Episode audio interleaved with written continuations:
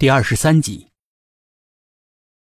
负责人小声的嘟囔：“快接呀，搞什么搞？”抬头向上望，脸唰的一下就白了，身体僵硬，不错眼珠的盯着某个地方。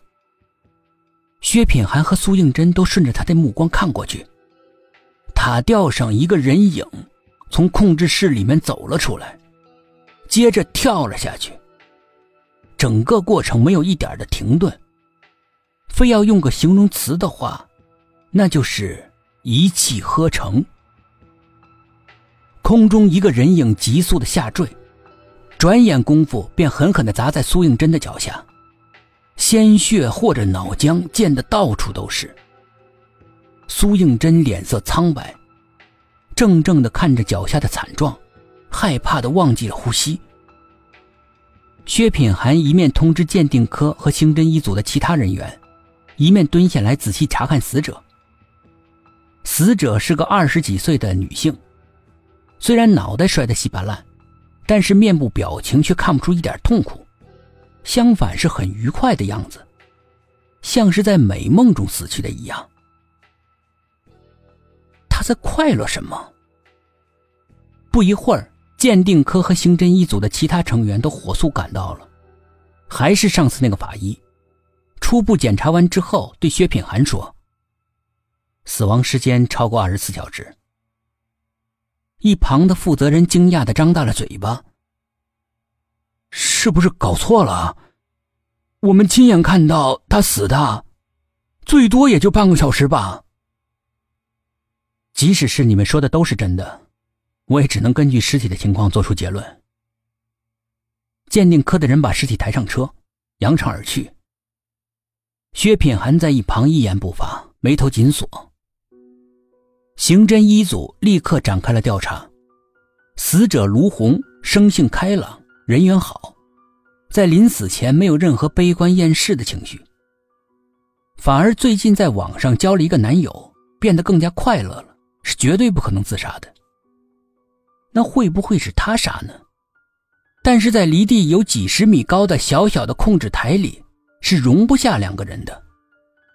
退一步讲，即使凶手个子很小，事先躲在座位下面，他如果要杀卢红，两个人一定会打斗。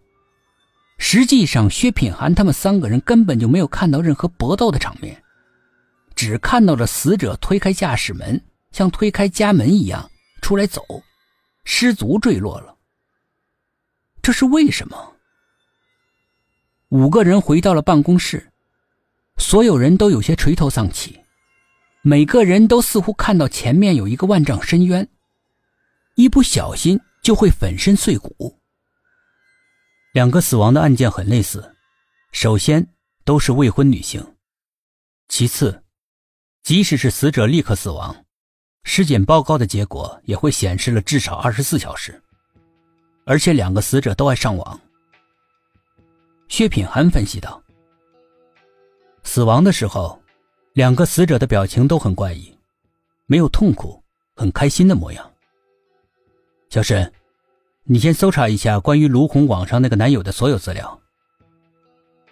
沈志远走到电脑前开始黑客入侵，其他的人暂时无事可做。各自干起了私事，想借此驱走心中隐藏的恐惧。苏应真倒了一杯水，默默地坐到自己的位子上，盯着水杯发呆。眼角处有一抹红色。他看到一个穿高跟鞋的红衣服的女孩走了进来。奇怪，怎么没有人询问？苏应真看着他，有一种似曾相识的感觉。女孩面对面看着他，有话要说。见到薛品涵朝他们走过来，慌忙用手指了指自己的眼睛，逃走了。走廊里响起了清脆的高跟鞋的声音。苏应真急忙追过去，那个女孩已经走到了走廊的尽头。苏应真吃惊不小。从刑侦一组的办公室走到走廊的尽头，至少要一分钟。那个女孩走路并不快，怎么转眼就会？想到这里，苏应真头皮发麻，可想知道真相的信念又支撑着他迈着虚浮的步子追了上去。那个女孩正走在大街上，苏应真悄悄地走到她身后，在她的后背上轻轻的一拍，女孩转过头来。